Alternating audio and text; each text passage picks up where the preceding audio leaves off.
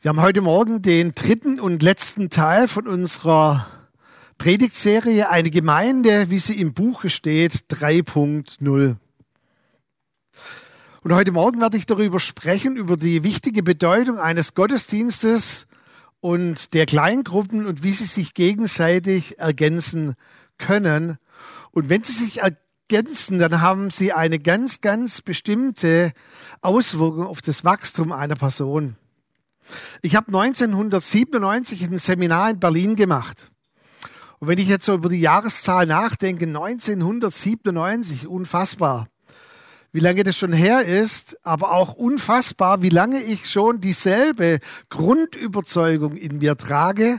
Und diese Grundüberzeugung hat sich über viele, viele Jahre nicht abgeschwächt, sondern eher verstärkt. Und dort habe ich gesprochen über die Bedeutung eines Gottesdienstes und der Kleingruppen und dann hat eine Teilnehmerin am Ende, also QA war, also Frage und Antwort, hat sie mich gefragt, kommt man in den Himmel auch, wenn man in keiner Kleingruppe ist? Und ich hoffe, ihr kennt meinen Humor jetzt nach so vielen Jahren. Ich habe gesagt, also vorstellbar wär's, aber wird schwierig. Und sie hat dann an der Antwort schon gemerkt, dass es Spaß war. Ich habe dann in der Pause noch mit ihr gesprochen. Wisst ihr, Jesus hat gesagt in Johannes Kapitel 15, wenn ihr in mir bleibt und ich in euch, dann seid ihr safe. Dann kommen wir in den Himmel. Aber ich hoffe, dass unsere Lebensvision ein bisschen darüber hinausgeht, als dass wir nur in den Himmel kommen. Denn dieser Vers im Johannes Kapitel 15 geht weiter. Wer in mir bleibt und ich in ihm, der bringt viel Frucht.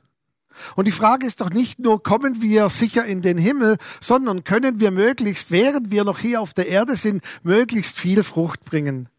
Paulus hat mal geschrieben im Epheserbrief und das sind drei Worte, die sind so schwierig zu übersetzen. Er hat geschrieben, dass wir zur vollen Reife kommen.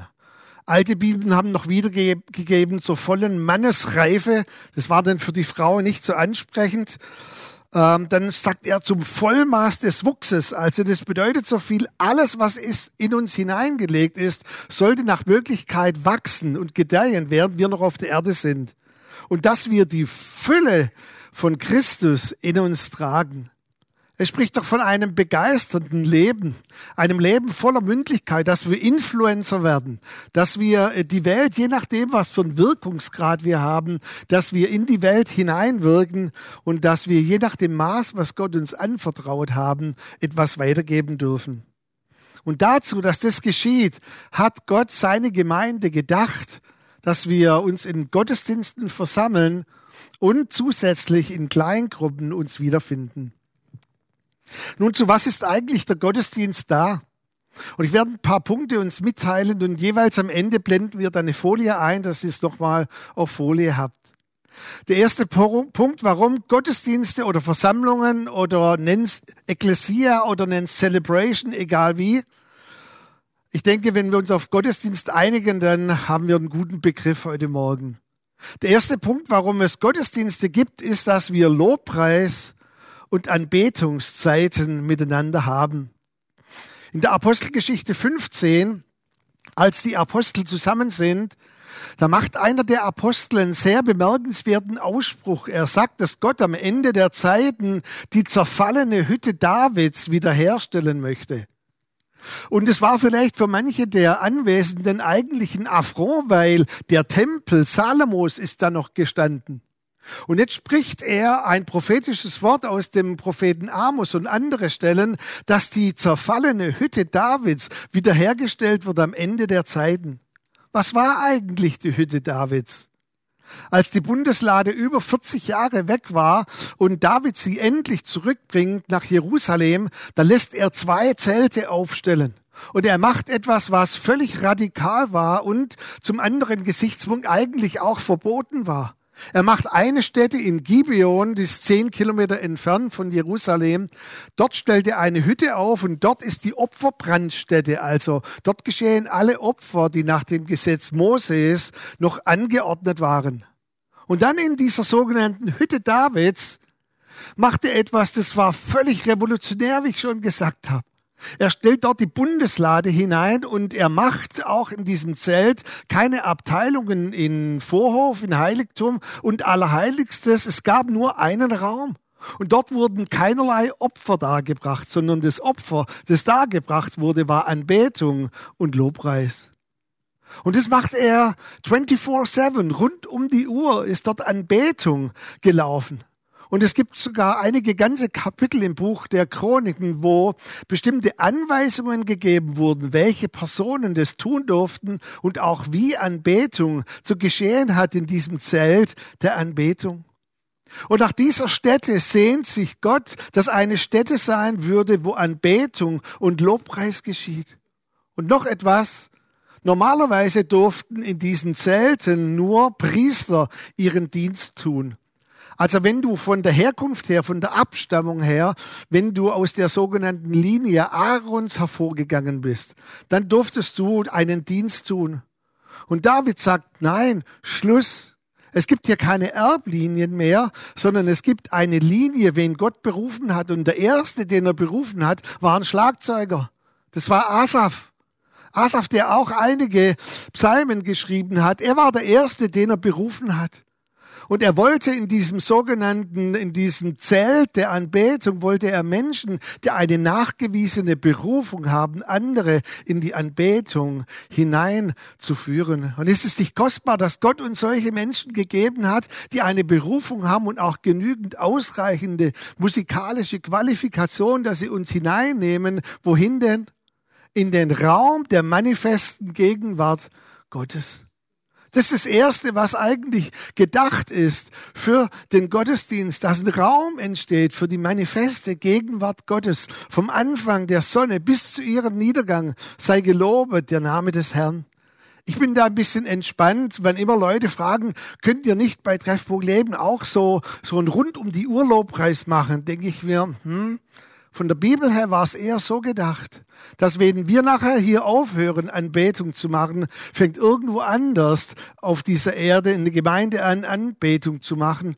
Und während wir heute Morgen angefangen haben, sind einige der Anbeter aus anderen Kontinenten schon im Bett.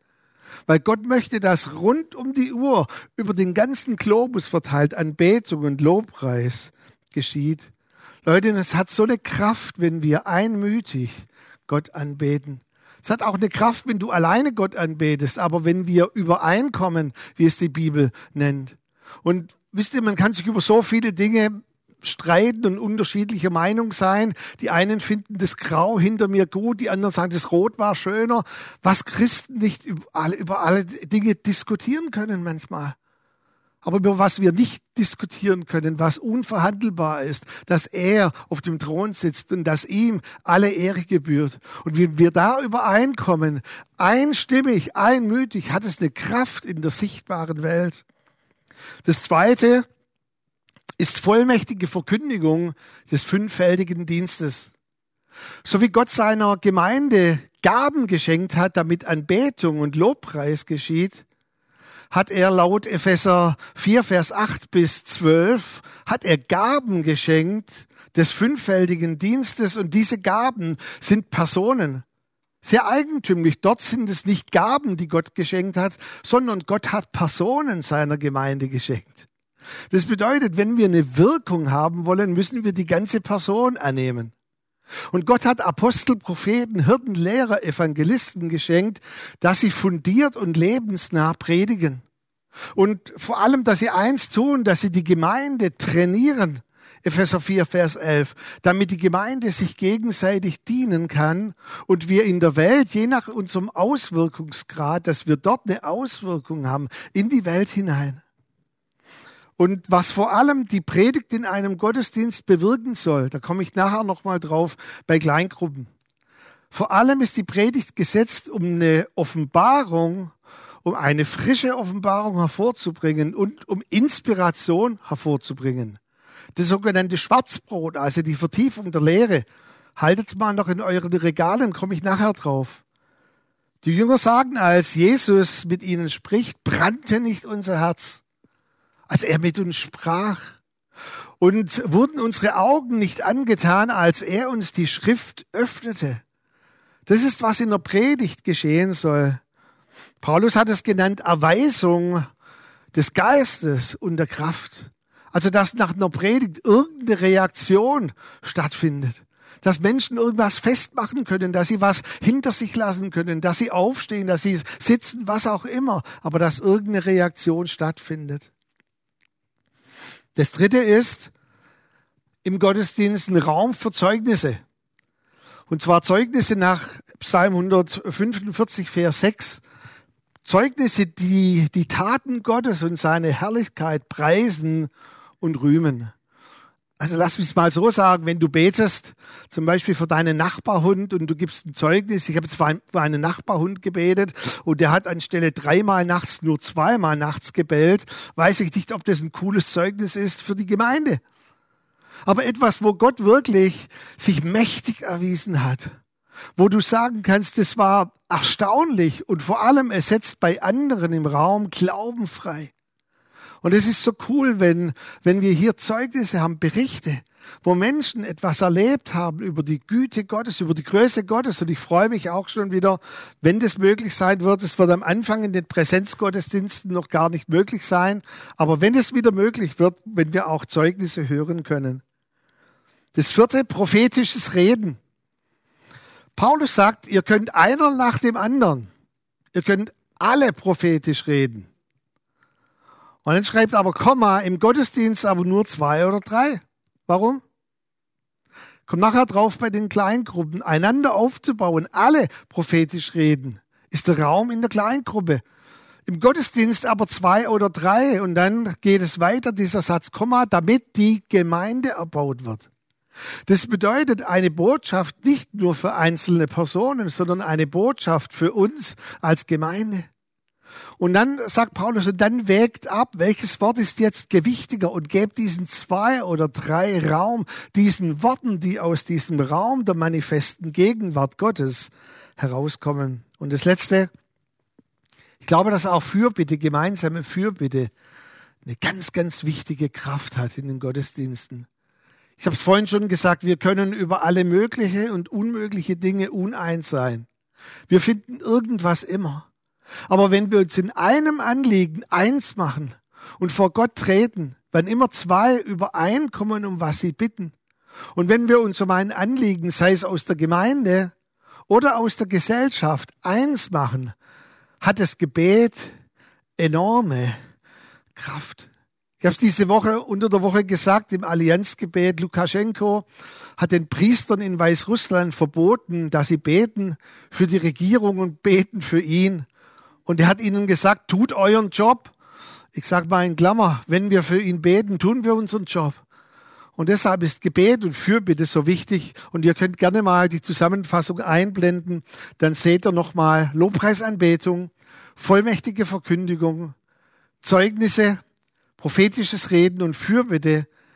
Ich glaube, dass Gott dazu die Gottesdienste gesetzt hat.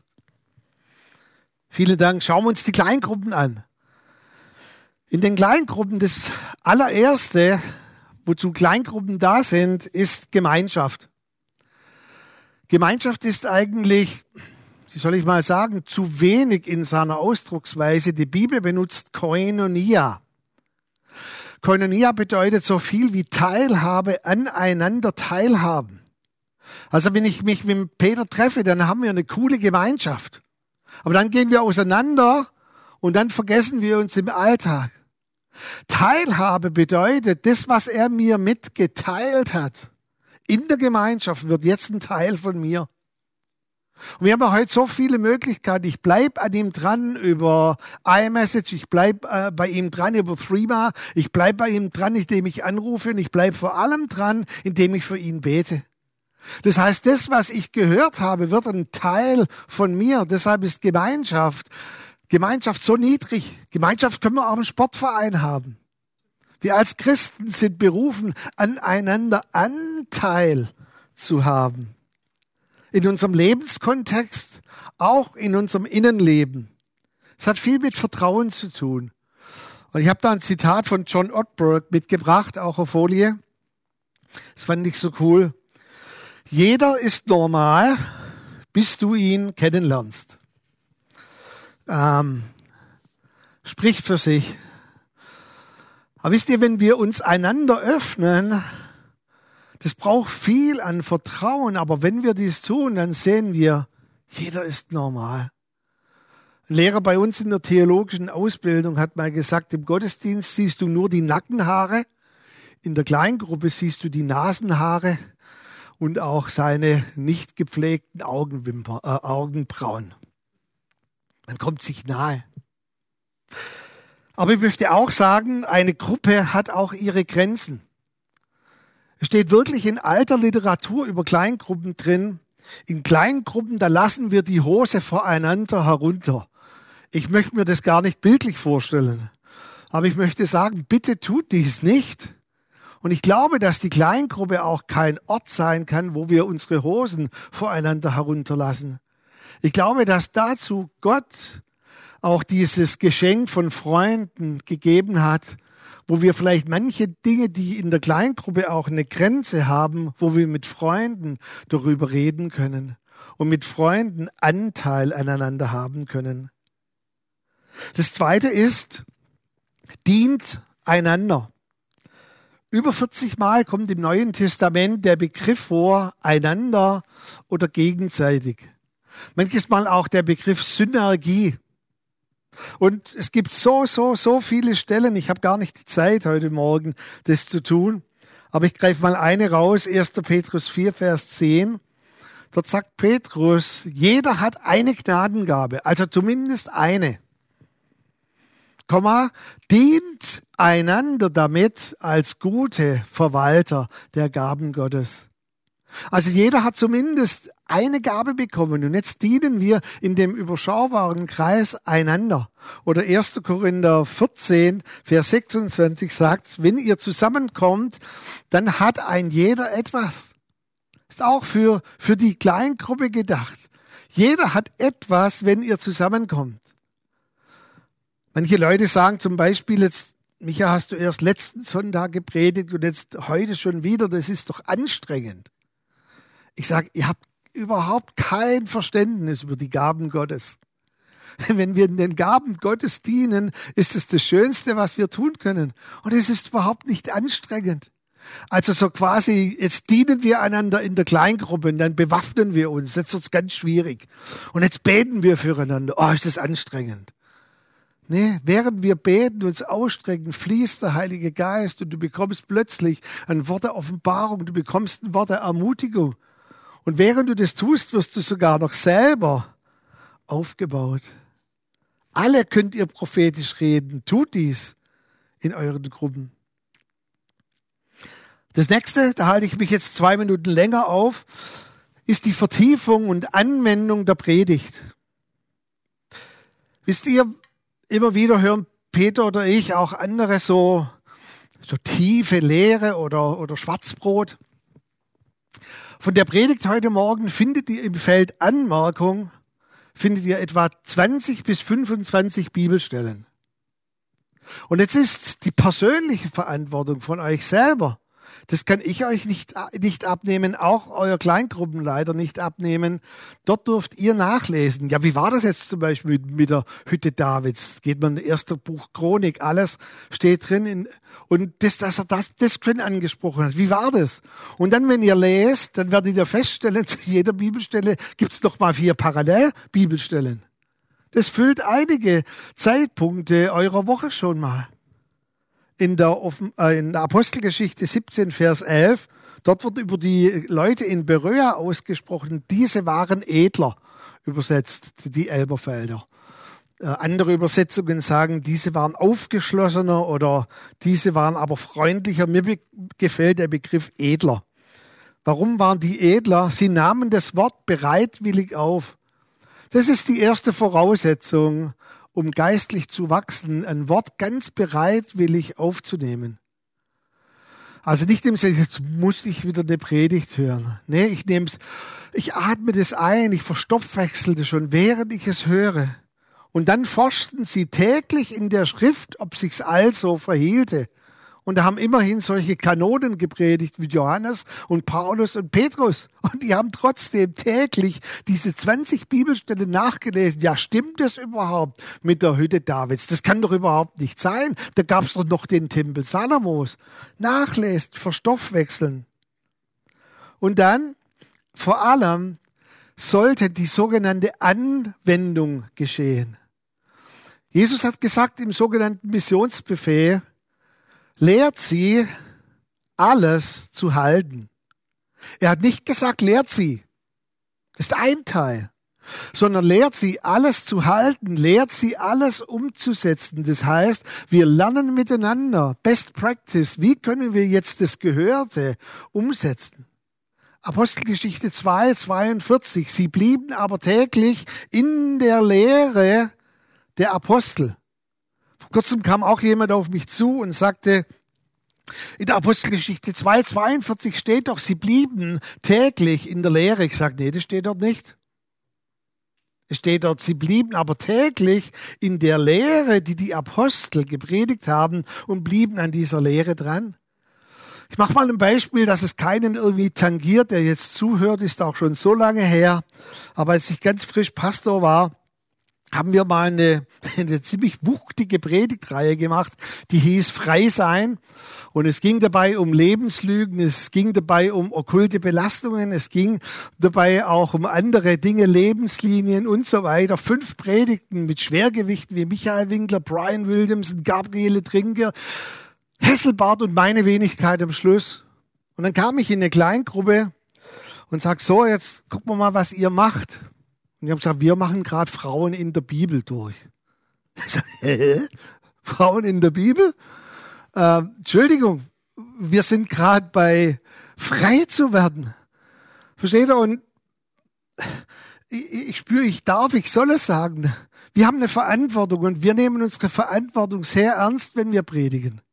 Aber in den Kleingruppen, ihr habt auch Verantwortung für die Menschen, die euch anvertraut sind. Und damals waren so viele Personen. Wir haben rund um die Uhr, manchmal halt dann die ganze Woche hindurch gebetet für okkulte Belastungen und für all diese Dinge, weil in den Kleingruppen die Themen nicht weiter behandelt wurden. Und ich möchte noch mal sehr, sehr, sehr dafür plädieren, was ich vorhin gesagt habe. Die Predigt ist dazu da, um eine frische Offenbarung zu bringen, um eine Inspiration zu bringen. Die Vertiefung kommt zuallererst durch dein persönliches Bibelstudium. Und dann durch die Anwendung in den Kleingruppen, das heißt die Vertiefung, die Umsetzung. Und ich glaube von ganzem Herzen, dass so auch Jüngerschaft geschieht. Und dann das äh, letzte oder vorletzte. In der Kleingruppe sollte auch das Feiern des Abendmahls geschehen. Ich habe es letzte Woche schon gesagt, schon bei der Einsetzung vom Abendmahl geschah das Abendmahl, das Pessachfest in den Häusern. Und ähm, ich glaube ja auch jetzt in Zeiten von Corona, wo es noch eine ganze, ganze Zeit dauern wird, wo wir das Abendmahl nicht zusammen einnehmen könnt. Nehmt das Abendmahl in euren Gruppen. Auch ihr als Ehepaar, als Familien, ihr dürft das Abendmahl einnehmen unter Beachtung der Hygienevorschriften. Es hat so eine enorme Kraft, das Abendmahl. Lasst uns jetzt in dieser Zeit das Abendmahl nicht geraubt werden, sondern nehmt es. Und dann das letzte Fürbitte füreinander, also nicht nur für, bitte jetzt wie im Gottesdienst für Anliegen aus der Gesellschaft oder für Anliegen aus der Gemeinde, sondern Anliegen füreinander, Fürbitte zu tun. Könnt gerne die Folie einblenden, dann habt ihr das hier nochmal alles aufgelistet. Gemeinschaft Koinonia, einander dienen, Vertiefen und Anwendung der Predigt, Feiern des Abendmahls und die Fürbitte. Ich komme zum Schluss der Predigt. Und der Schluss ist nur ein Satz, den ich auch auf Folie habe. Es ist meine tiefste Überzeugung seit 1997 und ist heute immer noch die Überzeugung. Wenn wir in den Gottesdiensten und Treffpunkten das tun, wozu sie gedacht sind und wozu sie Gott geschenkt hat, kann er Wachstum schenken. Das ist meine tiefe Grundüberzeugung. Weißt du, dass wir nicht Wachstum hervorbringen können. Das sagt der Korintherbrief sehr, sehr deutlich. Es ist Gott, der das Wachstum gibt. Aber wir müssen den Boden vorbereiten. Wir müssen das Richtige tun, damit er das Wachstum geben kann. Und ich glaube, wenn wir in Gottesdiensten, in Kleingruppen das tun, wozu es er gegeben hat, dass er uns Wachstum schenken möchte. Das wünsche ich uns von ganzem Herzen. Amen.